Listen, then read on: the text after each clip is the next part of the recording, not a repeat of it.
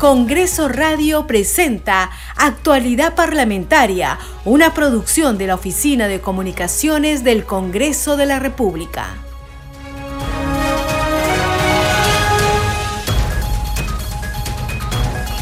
¿Cómo están? Bienvenidos a su programa Actualidad Parlamentaria. Les saluda Carlos Alvarado y estos son los titulares. El presidente del Congreso, Alejandro Soto, saludó la elección de Daniel Novoa como flamante mandatario de Ecuador tras las elecciones generales que se desarrollaron el último 15 de octubre. Saludo la elección democrática de Daniel Novoa como nuevo presidente del hermano país del Ecuador, escribió en sus redes sociales. Tiene por delante la necesaria tarea de impulsar la más amplia unidad para garantizar un futuro próspero para su país éxitos en su gestión presidente, remarcó Soto Reyes. Hoy sesionará la Junta de Portavoces en la Sala Grau del Palacio Legislativo desde las 4 de la tarde. Se publicó hoy en el diario oficial El Peruano la resolución del Congreso que aprueba la agenda legislativa para el periodo anual de sesiones 2023-2024. La Comisión de Ética, abordó una serie de informes de calificación respecto de denuncias presentadas contra algunos congresistas. El grupo de trabajo aprobó por unanimidad la denuncia de oficio contra la tercera vicepresidenta del Parlamento, Roselía Murús, por presunta infracción al Código de Ética Parlamentaria. La comisión desarrolló también las audiencias respecto de las denuncias presentadas contra las congresistas María Cuña y su colega Marlene Portero. Ambas expusieron sus argumentos y negaron haber incurrido en alguna infracción al Código de Ética Parlamentaria. La Comisión de Defensa del Consumidor aprobó el dictamen que recomienda la insistencia de la autógrafa de ley que protege a los usuarios ante cobros excesivos en el suministro de agua potable. La Comisión de Relaciones Exteriores aprobó un pedido por el cual se solicita a la Cancillería un pronunciamiento exhortando a la paz entre Palestina e Israel. La solicitud la formuló la congresista no agrupada Silvana Robles, quien pidió la solidaridad del gobierno peruano con el pueblo judío y con el pueblo palestino víctimas, dijo, de la violencia. Ante la Comisión de Relaciones Exteriores, el congresista Jorge Montoya sustentó un proyecto de ley que propone que el Estado peruano denuncie la Convención Interamericana de Derechos Humanos dijo que en caso que la presidencia de la República desestime la denuncia de la Convención Americana de Derechos Humanos, tendrá que remitir al Congreso un informe explicando las razones de su decisión. Hoy sesionará la Comisión Especial de Seguridad Ciudadana. Tiene como invitado al ministro de Transportes Raúl Pérez Reyes.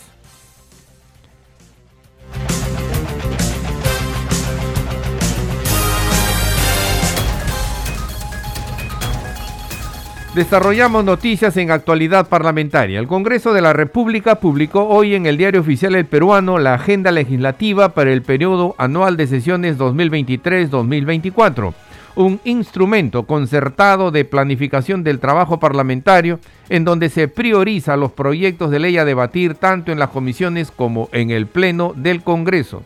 En el documento que fue elaborado con los grupos parlamentarios, las 24 comisiones ordinarias y la presidencia del Consejo de Ministros, se establece como prioridad la democracia, equidad y justicia social, competitividad y Estado eficiente, descentralizado y transparente.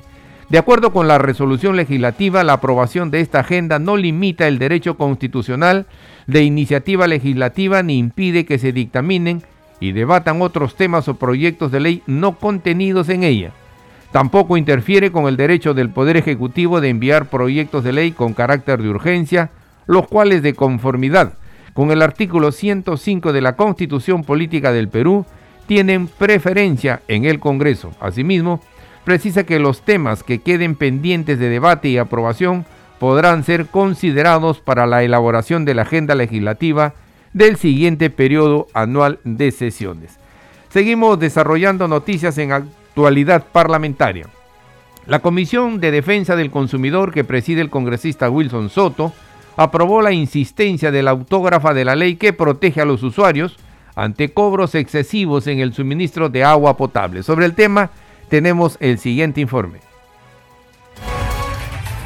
El predictamen de insistencia de la autógrafa busca proteger a los usuarios ante cobros excesivos como consecuencia de lecturas atípicas por los servicios de abastecimiento de agua potable y alcantarillado, modificando el artículo 47 del decreto legislativo 1280 que aprueba la ley marco de la gestión al usuario de los servicios de agua potable el derecho de obtener nuevas facturaciones conforme al promedio histórico de consumos. La autógrafa señala donde se se revele la existencia de fugas. Esto no implica la facturación inmediata del promedio histórico, como lo señala el Poder Ejecutivo. Tampoco señala la pérdida de autonomía normativa de SUNAS. Debe entenderse que la existencia de fugas o determinación del consumo atípico debe ser confirmada por el ente rector y no bajo supuestos rebatibles por el usuario y el propio sector. El predictamen no contradice ni afecta la autonomía normativa de SUNAS, de lo contrario, fortalece y sustenta el reglamento emitido por su sector a razón de los consumos atípicos que es evidente frente a los usuarios y de su solución inmediata. En otro momento, los integrantes de la Comisión de Defensa del Consumidor recibieron al funcionario de su salud para informar sobre la capacidad de administrar y almacenar infraestructura móvil para la asistencia frente a emergencias y desastres. Al respecto, alertó que las direcciones de redes integradas de salud de Lima Metropolitana no tiene asignado presupuesto en esa actividad. Las DIRIS de Lima Metropolitana no tienen asignado presupuesto en esta actividad. Lo tiene el Ministerio de Salud.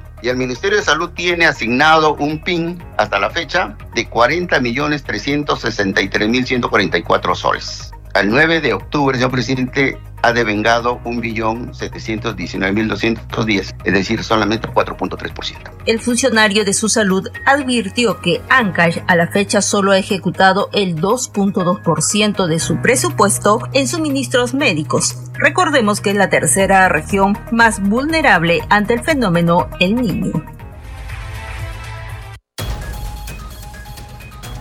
Seguimos desarrollando noticias en actualidad parlamentaria. Ante la Comisión de Transportes, el superintendente de Transporte Terrestre de Personas, Carga y Mercancías, Sutran, William Rodríguez Landeo, informó sobre los sucesos ocurridos en la carretera Cusco-Abancay, donde sujetos incendiaron un vehículo de esta institución en represalia por un operativo, falleciendo quemado un inspector. Escuchemos. Congresista Luis Ángel Aragón. Eh, primero que el superintendente nos pueda explicar eh, cuál es el nivel de coordinación que existe entre la Policía Nacional del Perú y la SUTRAN eh, cuando se realizan este, diferentes diligencias pues, de intervención. Eh, en esta oportunidad, pregunto, ¿no se consideró necesaria la presencia de la Policía Nacional ¿no? y, que debe incluir también eh, un resguardo policial respecto al retorno de los trabajadores a su centro laboral. Si su entidad coordinó ese resguardo policial, eh, reitero, terminando el, operativo a sus centros de, labores. Eh, otra pregunta respecto a si existe, existen acciones que venga ejecutando la Sutran en favor de las víctimas de este suceso. Sabemos que hay un fallecido, el señor Ronnie Revilla Bravo, otros eh, están heridos.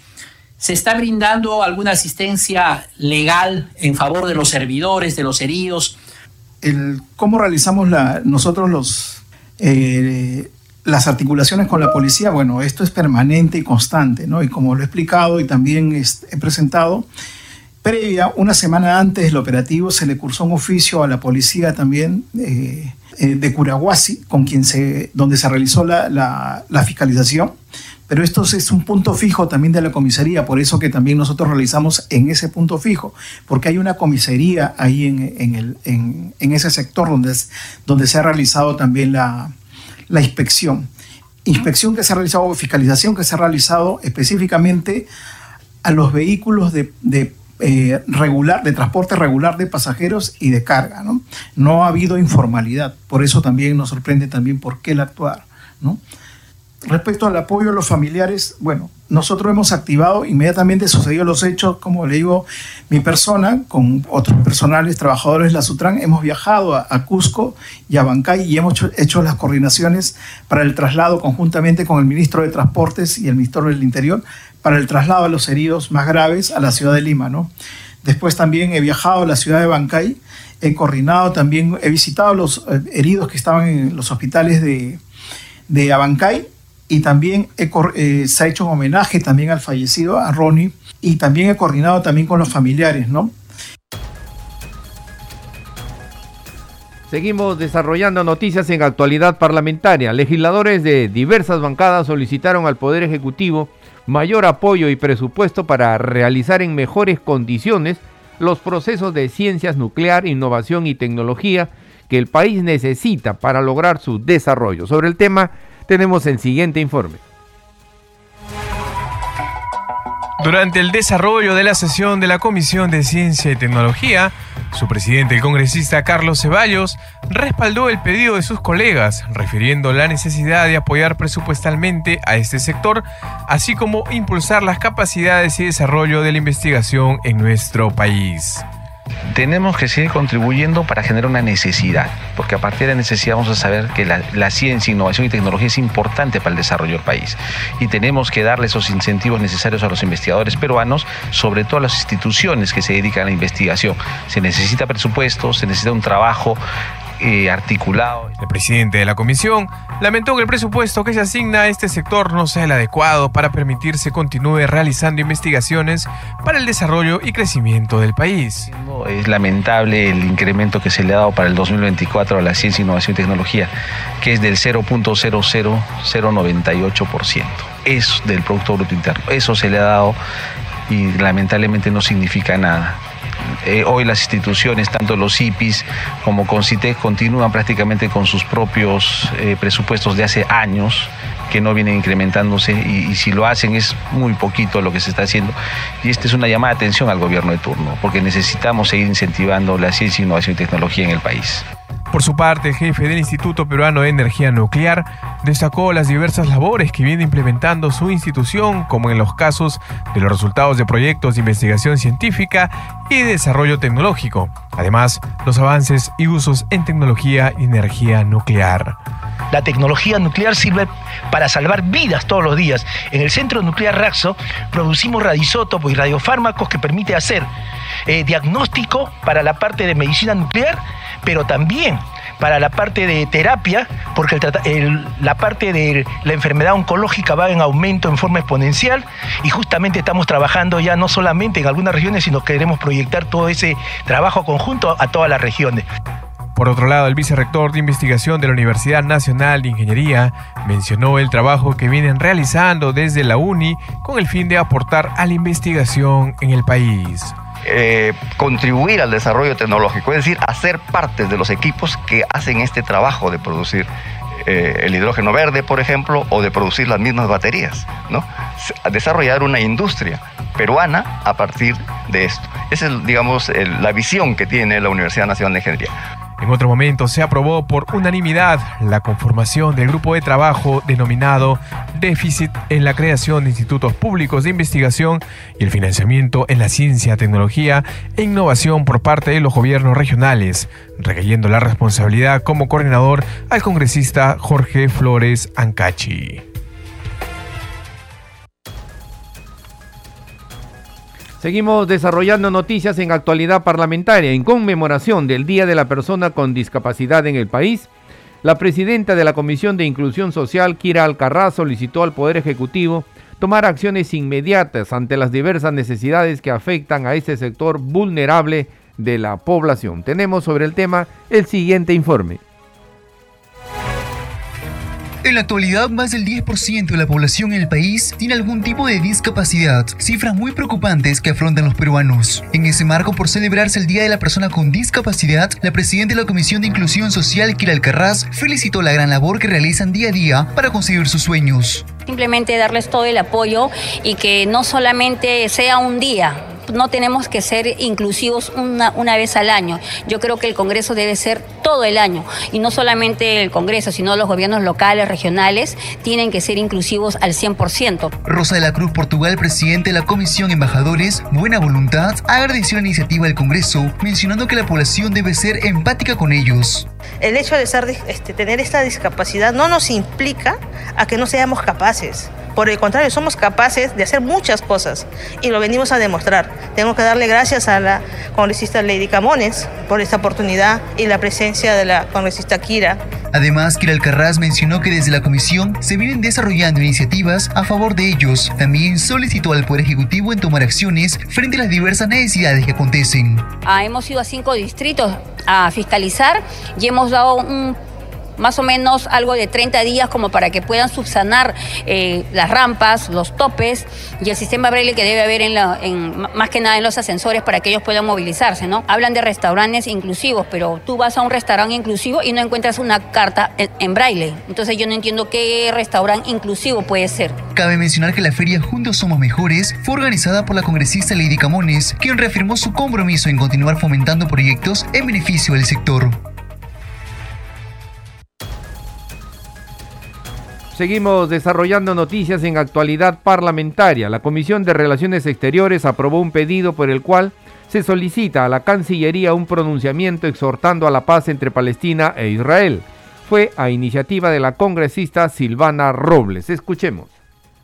Solicitar a la Cancillería emitir un pronunciamiento de solidaridad con el pueblo judío y del pueblo palestino que son víctimas de la violencia criminal de este movimiento terrorista Hamas y del gobierno sionista del Estado de Israel. La respuesta, presidente, totalmente desproporcional e inhumana del gobierno israelí definitivamente va en contra de los principios del derecho internacional que muchos estados de Occidente defienden y que hoy lamentablemente callan frente a las atrocidades que estamos contemplando. Estos crímenes, presidente, de lesa humanidad cometidos por un Estado merecen la condena de nuestra Cancillería y de la comunidad internacional. Concedemos el uso de la palabra al congresista Williams. El pedido de la congresista entiendo que tiene dos, dos, partes. La primera de ellas me parece que es correcto, por lo que este, ella está pidiendo que, de, que invoque la paz, no tanto para, para Hamas, que está haciendo uso de palestinos de alguna forma, y para el Estado de Israel por los ataques que están habiendo. Pero la segunda parte, momento en que se refiere a, las formas como podría actuar específicamente uno de ellos, creo que eso de alguna forma lo pongo a consideración ya sería una injerencia, ¿no? Que probablemente no sea adecuada para nosotros y también en relación a lo que piensa respecto a relaciones exteriores de, de Perú. Congresista Robles, en cuanto a la invocación a la paz, vamos a proceder a votar. El otro, el, la otra parte de su pedido consideramos que es injerencia que está fuera de los alcances de la comisión. Al voto, el pedido de la congresista Robles respecto al pronunciamiento de parte de Cancillería. Señor presidente, el pronunciamiento por la paz ha sido aprobado por unanimidad con 15 votos a favor, 0 votos en contra, 0 votos en abstención. Ha sido votado por unanimidad. Y ante la Comisión de Relaciones Exteriores, el congresista Jorge Montoya sustentó un proyecto de ley que propone que el Estado peruano denuncie la Convención Interamericana de Derechos Humanos. Escuchemos. El proyecto de ley de denuncia a la Comisión Americana de Derechos Humanos, desde la bancada parlamentaria de Renovación Popular, hemos, presentado el proyecto 5216 diagonal 2022R, que tiene como objeto la denuncia de la Convención Americana de Derechos Humanos ratificada por el Perú el 28 de julio de 1978. Este proyecto de ley tiene como finalidad salvaguardar la soberanía e independencia del Estado peruano en cumplimiento del artículo 43 de la Constitución Política. Asimismo, se reconoce la potestad presidencial contenida en el tercer párrafo del artículo 57 de la Carta Política vigente. En esta medida, el proyecto de ley establece en su artículo 3 que el presidente de la República, en un plazo de 30 días calendario contado desde el día siguiente de la publicación de, la publicación de esta ley, presenta ante el Congreso de la República el instrumento de denuncia de la Comisión Americana de Derechos Humanos para su aprobación por el Congreso de la República, de conformidad con lo dispuesto en la Constitución. En caso que el presidente de la República desestime la denuncia, de la Convención Americana de Derechos Humanos, remite al Congreso de la República un informe sobre las razones que le asisten para considerar que es inoportuna e inconveniente la denuncia de la Convención Americana de Derechos Humanos. Este proceso de denuncia del tratado se realizará por el Congreso con las formalidades de una reforma constitucional. Por ello, se establece que la denuncia de la Convención Americana de Derechos Humanos se somete a votación para su aprobación o rechazo en la segunda legislatura ordinaria subsiguiente a la presentación efectuada por el presidente de la República. Respecto a la vigencia de esta norma, se establece que rige al día siguiente de su publicación en el Diario Oficial Peruano. Debemos señalar que comprendemos la trascendencia y magnitud de la denuncia de un tratado como es la Convención Americana de Derechos Humanos. Sin embargo, estamos convencidos que es lo más oportuno y necesario en los actuales momentos del desarrollo nacional. Todos los fallos, visitas, informes y recomendaciones del Sistema Interamericano de Derechos Humanos han resultado contrarios a los intereses nacionales por estar totalmente cegados ideológica y políticamente. Están penetrados por posiciones políticas de izquierda, lo que contamina el sistema interamericano de, de protección de los derechos humanos. Esta iniciativa legislativa es totalmente constitucional, ya que no obliga al presidente de la República a la denuncia del tratado, únicamente establece la obligación presidencial de fijar una posición al respecto ante el Congreso de la República en los plazos contenidos en la ley. Y ante la Comisión de Relaciones Exteriores, el ex integrante del Tribunal Constitucional, José Luis Ardón, manifestó que el Estado peruano tiene que retirarse de la competencia de la Corte de San José, destacando los comportamientos irregulares en los procesos abiertos en contra del Perú y la clara identificación política de izquierda de los magistrados del sistema interamericano. Escuchemos.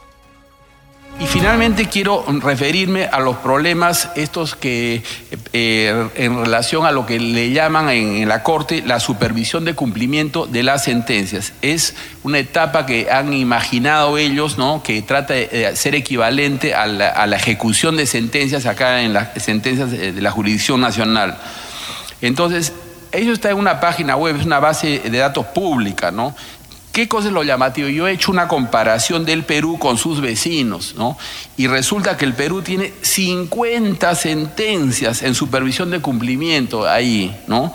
Y Bolivia tiene 7, ¿no? Entonces, en la supervisión de cumplimiento, yo sí creo que es un indicador de cómo el sistema interamericano percibe la situación de los derechos humanos en el país. Entonces, yo quisiera concluir eh, diciendo lo siguiente, ¿no? Lo que está en debate acá no es el que yo no discuto la necesidad de proteger los derechos humanos, por supuesto, no discuto. Lo que está en debate es el cómo los protegemos, ¿no? Y yo sí creo que este sistema fue mal diseñado, nació mal. Por eso los Estados Unidos nunca lo firmaron, no se metieron a él, porque está mal. La manera de proteger los derechos humanos no es con declaraciones y con cualquier forma de elección de los jueces que se encargan de eso. La manera es mucho más compleja. Es diseñar bien un sistema de pesos y contrapesos entre poderes del Estado, en fin. Entonces es mucho más compleja. Por todas esas razones, yo creo, la verdad, que es, es necesario que el Perú se retire este sistema, ¿no? Ya suficiente, eh, yo me atrevería a decir, humillaciones hemos recibido de parte de este sistema, ¿no? Y debemos retomar el concepto que nos diera un expresidente de la Corte Interamericana, el, señor Héctor Gross Espiel, ¿no? Él hizo un informe para el Perú donde él mismo recomendaba por lo menos retirarnos de la competencia contenciosa de la Corte. Esa sería entonces mi opinión. Muchas gracias. Y en Congreso Radio seguimos con la difusión de contenidos en diferentes lenguas nativas como parte de nuestro compromiso de inclusión. Escuchemos. En el Parlamento se debaten y aprueban leyes que benefician a la población para proteger sus derechos y garantizar una mejor calidad de vida para todos los ciudadanos. Traducción e interpretación en quechua variedad Cusco. Congresopen de Manacungu, Hinallataq, Llaqtarunaq yanapaq kunatan aprobanku kayqa derechokuna amachanapaq hinallataq llapan runaq ashwan allin kawsayta kachinanpaq.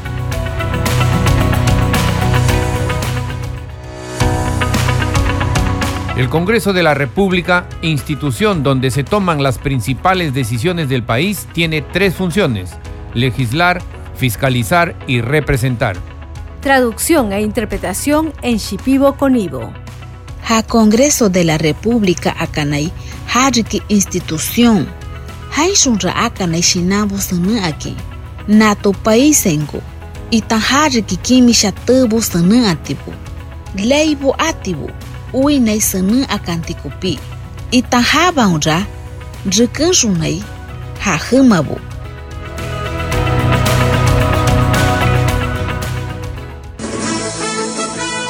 Este programa se escucha en las regiones del país gracias a las siguientes emisoras. Radio Inca Tropical de Abancaya Purímac, Cinética Radio de Ayacucho, Radio TV Shalom Plus de Tingo María, Radio Las Vegas de Mollendo Arequipa, Radio Star de Mollendo Arequipa, Radio Madre de Dios de Puerto Maldonado, Radio Amazónica de Satipo en Junín, Radio TV Perú de Juliaca Puno, Radio Amistad de Lambayeque, Radio El Pueblo de Ayacucho, Radio Satel Perú de Lampa en Puno, Radio La Voz del Valle de Aplao en Arequipa, Radio Líder de La Unión en Piura, Radio Victoria de Ocros de Huamanga, Ayacucho. Estos son los titulares de cierre.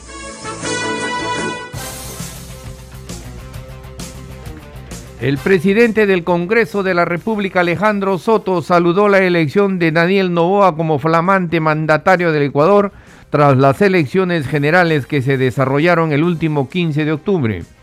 Saludo la elección democrática de Daniel Novoa como nuevo presidente del hermano país del Ecuador, escribió en sus redes sociales.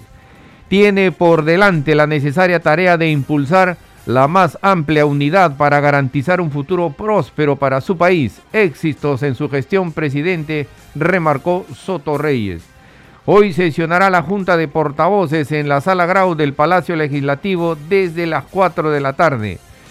Se publicó hoy en el diario oficial El Peruano la resolución del Congreso que aprueba la agenda legislativa para el periodo anual de sesiones 2023-2024. La Comisión de Ética abordó una serie de informes de calificación respecto de denuncias presentadas contra algunos congresistas. El grupo de trabajo aprobó por unanimidad la denuncia de oficio contra la tercera vicepresidenta del Parlamento, Rosalía Murús, por presunta infracción al Código de Ética Parlamentaria. La Comisión de Defensa del Consumidor aprobó el dictamen que recomienda la insistencia de la autógrafa de ley que protege a los usuarios ante cobros excesivos en el suministro de agua potable. La Comisión de Relaciones Exteriores aprobó un pedido por el cual se solicita a la Cancillería un pronunciamiento exhortando a la paz entre Palestina e Israel. La solicitud la formuló a la congresista no agrupada Silvana Robles, quien pidió la solidaridad del gobierno peruano con el pueblo judío y con el pueblo palestino víctimas, dijo, de la violencia. Ante la Comisión de Relaciones Exteriores, el congresista Jorge Montoya sustentó un proyecto de ley que propone que el Estado peruano denuncie la Convención Interamericana de Derechos Humanos dijo que en caso que la presidencia de la República desestime la denuncia de la Convención Americana de Derechos Humanos, tendrá que remitir al Congreso un informe explicando las razones de su decisión. Hoy sesionará la Comisión Especial de Seguridad Ciudadana. Tiene como invitado al ministro de Transporte, Raúl Pérez Reyes. Hasta aquí las noticias en actualidad parlamentaria. En los controles nos acompañó Franco Roldán. Saludamos a Radio Luz y Sonido de Huánuco, Radio Capullana de Sullana en Piura, Radio Sabor Mix 89.9 FM de Quillo en Yungay, Ancash, Radio Mariela de Canta, Radio Sónica de Ayacucho, Radio Estéreo 1 de Jauja en Junín, Radio Acarí de Arequipa, Radio Continental de Sicuani en Cusco, Radio Star Plus de Nazca en Ica y Radio Shalom 104.5 FM Villarrica, Uzapampa, Pasco, que retransmiten nuestro programa. Hasta mañana. Congreso Radio presentó Actualidad Parlamentaria, una producción de la Oficina de Comunicaciones del Congreso de la República.